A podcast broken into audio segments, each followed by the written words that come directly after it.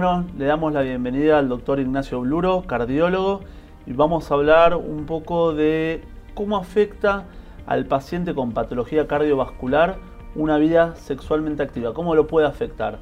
Ignacio, bienvenido, ¿cómo estás?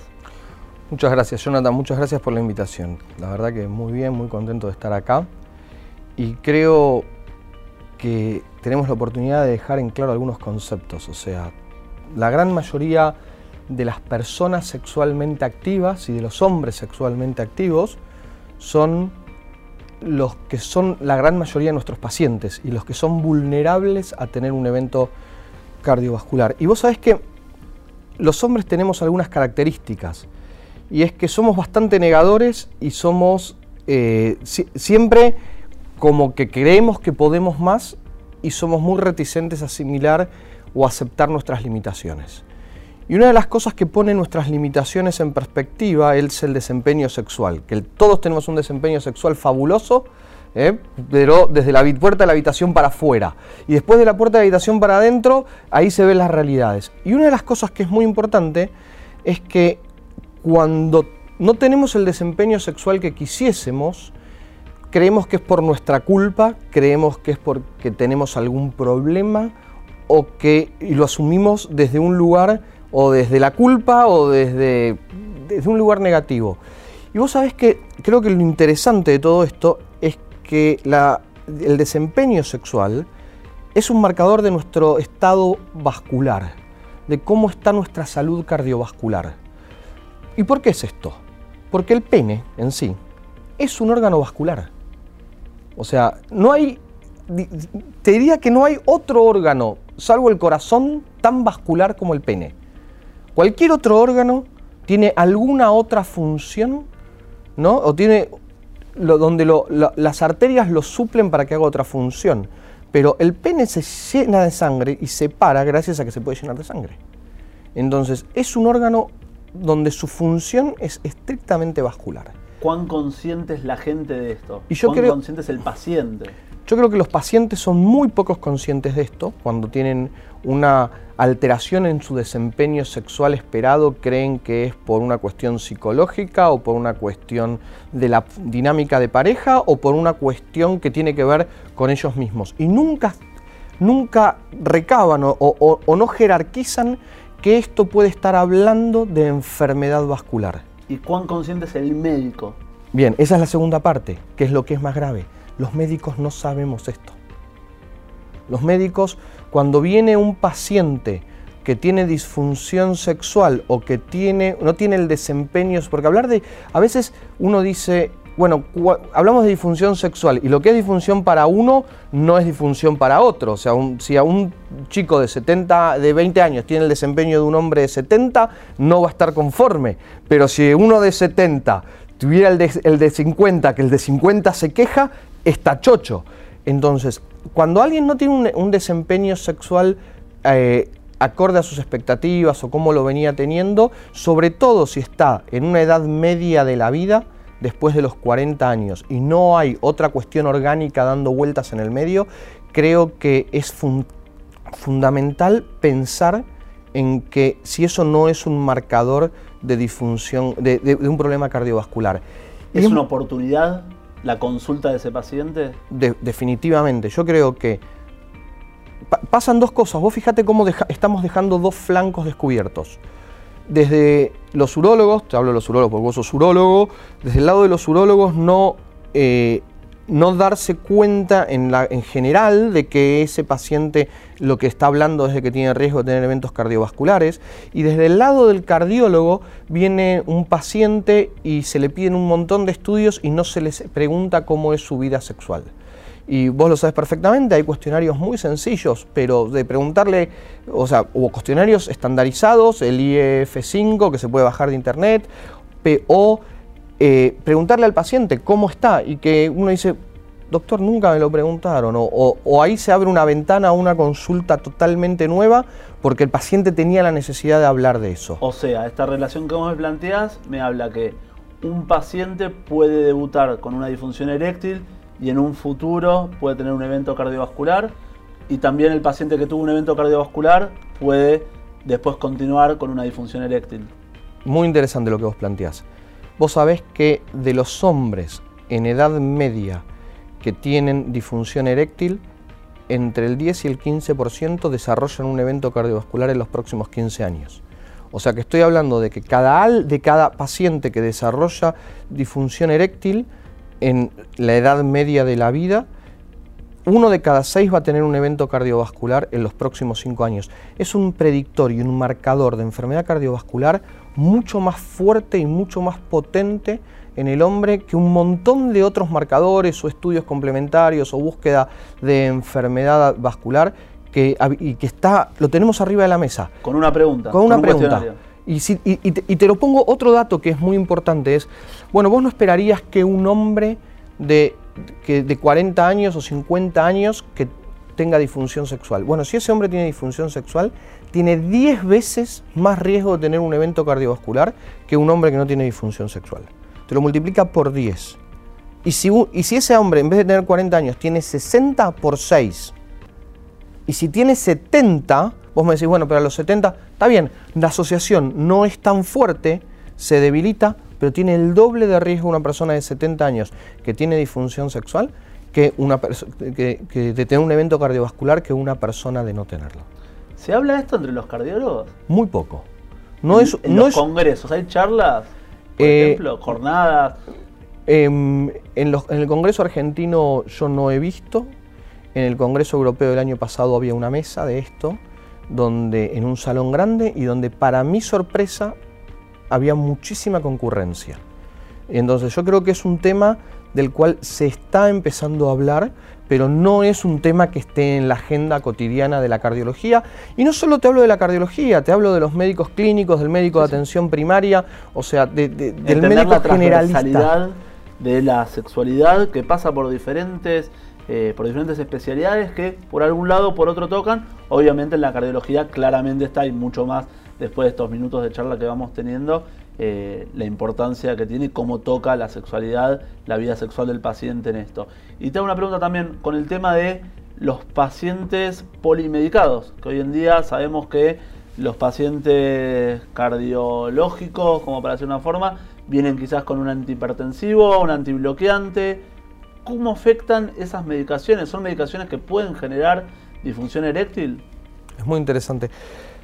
Los pacientes vienen y dicen, no me dé esto, no me dé aquello, porque eso me produce disfunción eréctil. Entonces lo que tenemos que tener en cuenta es que lo que le produjo la disfunción eréctil no es la medicación, la medicación, hay algunas medicaciones que la pueden exacerbar.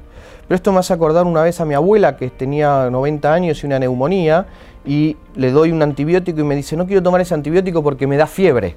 Entonces, eh, ella asumía que el problema suyo de la fiebre era el antibiótico, pero tenía una neumonía. Entonces, acá lo que esa medicación nos está poniendo, nos está poniendo sobre la mesa es que hay un problema vascular que no permite una erección en forma ideal. Eh, que hay medicamentos que tienen más o menos efecto sobre la erección, es cierto que los hay. Pero también como hay medicamentos que tienen acción sobre una acción deleteria sobre la erección, también hay medicamentos cardiovasculares que tienen una acción protectiva sobre la, sobre la erección. O sea, el uso de estatinas, el uso de inhibidores de la enzima convertidora en angiotensina eh, o inhibidores de la angiotensina 2, son medicamentos que favorecen y protegen el órgano sexual.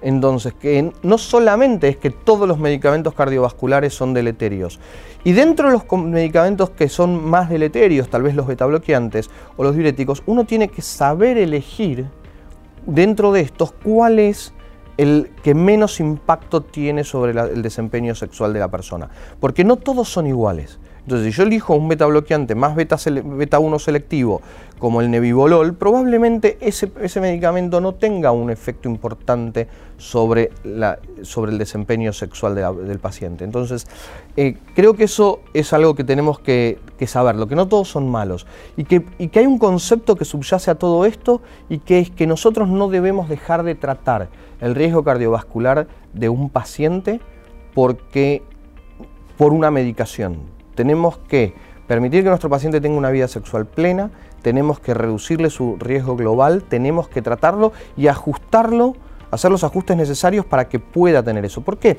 Porque si yo no lo medico a ese paciente y tiene una relación sexual muy intensa o porque logra un desempeño sexual muy importante o deja de tomar su medicación para mejorar su desempeño sexual, es como que yo diga, voy a dejar de, de, tomar mi medicación para ir a correr. Y nadie se iría a correr al parque sabiendo que va a tener una crisis hipertensiva corriendo. Entonces, vos querés trotar y mejorar tu estado cardiovascular y tu fitness, pero sabiendo que lo estás haciendo en la forma correcta. Entonces, lo mismo pasa para, con, el paciente que quiere mantener una relación sexual. Y también nosotros como cardiólogos tenemos que hacer la evaluación correcta del paciente para decirle, mira, vos podés tomar medicación para mejorar tu, desempeño sexual, podés tomar un inhibidor de la 5-fosfodiesterasa, pero y sabes que lo podés hacer. Y el paciente dice, ah, sí puedo. Ah, no sabía, doctor, no, yo pensé que yo no podía.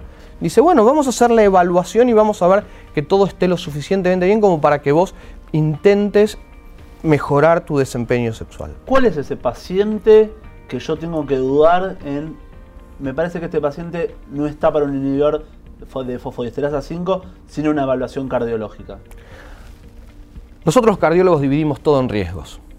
Entonces, el paciente que es sano y no tiene factores de riesgo, no tendrías que tener ningún problema, como para ir despejando, eh, sacando las cosas. El paciente que tiene tuvo eventos cardiovasculares es un paciente que claramente tiene que tener una evaluación cardiológica.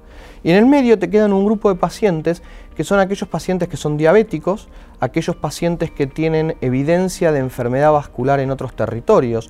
¿Qué quiere decir? Aquel que tuvo un accidente cerebrovascular, aquel que tiene una estenosis en la carótida, aquel que tiene claudicación intermitente, que tiene aterosclerosis en las piernas, que tiene un aneurisma de aorta abdominal. Esos son pacientes en donde claramente yo necesito una, evaluación cardiovascular eh, antes de decirle que puede tomar un inhibidor de la fosfodiesterasa. Y después hay otros pacientes que, integran el, riesgo intermedio que serían de no tan alto riesgo, pero que también ameritan una evaluación clínica o cardiológica, pero son los pacientes que tienen múltiples factores de riesgo. Si yo tengo un paciente que es diabético, que es hipertenso, que tiene dislipemia, bueno, antes de yo decirle, bueno, anda a tener una actividad sexual en forma libre. ¿Por ¿Cuál es el problema? Porque tal vez ese paciente se venía reprimiendo, es como el que no viene haciendo ejercicio y sale el domingo a jugarse un partido de fútbol después de comerse el asado. Y ahí es donde tenemos problemas. Entonces, vos vas a mejorar mucho tu performance sexual, entonces también la relación y la energía que pongas en esa relación va a ser eh, mucho más intensa.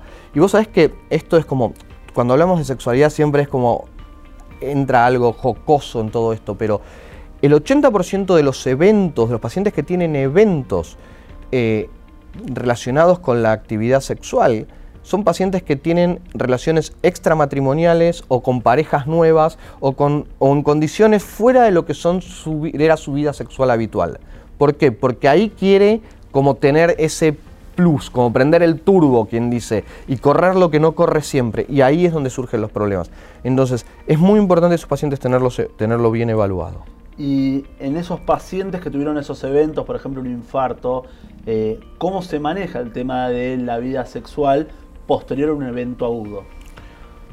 Bien, la, la gran pregunta es, ese paciente tuvo un infarto y yo lo que voy a hacerle son tres preguntas. ¿Quedó con síntomas? Quedó con una revascularización completa, ¿no? Y cómo se siente el paciente. Entonces, si el paciente está asintomático y tuvo un infarto y tuvo una revascularización completa y ese infarto no generó complicaciones provenientes del infarto después, o sea, aquel que tuvo un infarto, un síndrome coronario agudo sin supradesnivel del segmento ST, se hizo una angioplastía, la angioplastía fue exitosa, no hubo problemas, ese paciente puede reanudar su actividad sexual una semana después del evento. ¿Está bien? Si el paciente obviamente tuvo complicaciones derivadas del infarto, tuvo insuficiencia cardíaca, tuvo arritmias, bueno, ese lapso de una semana no es que hay un que yo te puedo decir son dos, son tres, sino es hay que reevaluarlo objetivamente y especialmente a ese paciente y ver cómo quedó. Y la otra gran pregunta es, tuvo un paciente que tuvo un infarto, un evento o un evento coronario, para decirlo tuvo un evento coronario. ¿Quedó revascularizado completo o es un paciente que tenía lesión de tres vasos y se trató solamente la, la arteria culpable? Si quedó revascularizado completo, es como que adelante, tiene la visa para seguir nuestro camino. Si ese paciente quedó con una revascularización incompleta donde solamente se trató el vaso culpable y queda con lesiones en otros vasos, ese paciente hay que evocar la isquemia antes de, decirle que tenga una relación sexual eh, en forma completa, libre o como, como él quiera llevarla a cabo. ¿Qué parte del tratamiento es la prevención y el manejo de la dislipemia, el manejo de buenos valores de glucemia, tratar de evitar el tabaco. ¿Qué porcentaje pensás que es? ¿Cuánta, ¿Cuánto los médicos tenemos que trabajar para no llegar a estos eventos que me contabas? Creo que es, no te puedo decir, pero creo, creo que es la parte más importante. Es como, a ver, ¿cómo lo veo yo? Es como la torta del cumpleaños. O sea, ¿cuánto de la torta es el bizcochuelo? Y después lo que vemos es la crema que la, la crema que la decora arriba. Pero sin bizcochuelo no tenemos torta y no tenemos consistencia. Creo que la prevención y el evitar llegar a tener un evento es lo que a nuestra, le da la consistencia a nuestra labor médica. ¿Por qué? Porque cuando el paciente ya tuvo un evento, lo que yo puedo cambiar y puedo proteger a ese paciente es mucho menos que el valor agregado de mi trabajo si yo puedo evitar que tenga ese evento. Y sobre todo cuando nosotros generamos eventos de difusión y todas estas cosas tienen impacto a, nivel de la población, de la población médica y de la población general, eh, eso multiplica el esfuerzo. O sea, creo que la prevención, hoy en día trabajar en prevención, trabajar en la reducción de los eventos, no, no solo tiene efecto a nivel del individuo, sino que tiene efecto a nivel de la sociedad. Porque cuando un hombre en edad media de 50 años tiene un evento cardiovascular, no lo afecta solamente a él. Es un hombre que mantiene una familia, que tiene hijos, que trabaja. Entonces todo eso impacta a nivel familiar, impacta a nivel social. Entonces creo que la prevención es, muy importante. Y, y, volviendo un poco a lo que vos decías al principio, es tener en claro que esto es una señal de alarma y de alerta y prestarle atención nos sirve para dos cosas para evitar eventos, para, es una, una oportunidad donde nosotros podemos evitar eventos y también donde para yo sacarme un poco de la culpa de decir esto es culpa mía. Tenemos, yo digo que tenemos la cultura de vaya dirección. Esto es, me pasa porque yo hice algo mal, me pasa porque yo no soy lo esperado. Entonces, no, somos uno en nuestras circunstancias. Bueno, la circunstancia llevó a esto y hay una causa que nosotros podemos tratar. ¿Se puede trabajar de forma integral? El cardiólogo se debe, se puede integrar a este tratamiento, a esta prevención para el paciente con disfunción eréctil? ¿Es algo que tenemos que cambiar desde la comunidad médica? Se debe, yo diría que deberíamos apuntar a eso. Hoy en día la medicina que se ha vuelto cada vez más compleja y se ha vuelto cada vez, hay más interacción y cada vez sabemos más de algo. Entonces, es como que durante muchos años los médicos profundizamos mucho en un conocimiento como quien hace un pozo petrolero. O sea, se profundizó para abajo para buscar el conocimiento cada vez más profundo y nos olvidamos de los que ocurre a nuestro lado. Entonces, hoy en día yo creo que la medicina tiene que volverse mucho más transversal. Nuestro conocimiento, como el conocimiento del urólogo, tiene que abarcar algo de conocimiento de prevención cardiovascular y el conocimiento del cardiólogo tiene que saber algo de eh, de, urología, o sea, yo a mis pacientes cuando tienen disfunción sexual no solamente pienso en si es hipertenso o no, pienso en si es hipotiroideo, si tiene un déficit de testosterona, si hay alguna otra cosa que va más allá de lo estrictamente cardiológico, con lo cual yo puedo mejorar a ese paciente su desempeño sexual, y que son todas cosas que tienen factores de riesgo comunes, entonces que tienen una raíz común. Eh, creo que es muy importante que pensemos, empecemos a trabajar en equipo y a mirar esto en forma global y no simplemente dentro del pequeño problema que cada uno de nosotros tratamos. Excelente, te agradezco por la charla. Un gusto, Ignacio. A vos, muchísimas gracias por la invitación, un placer.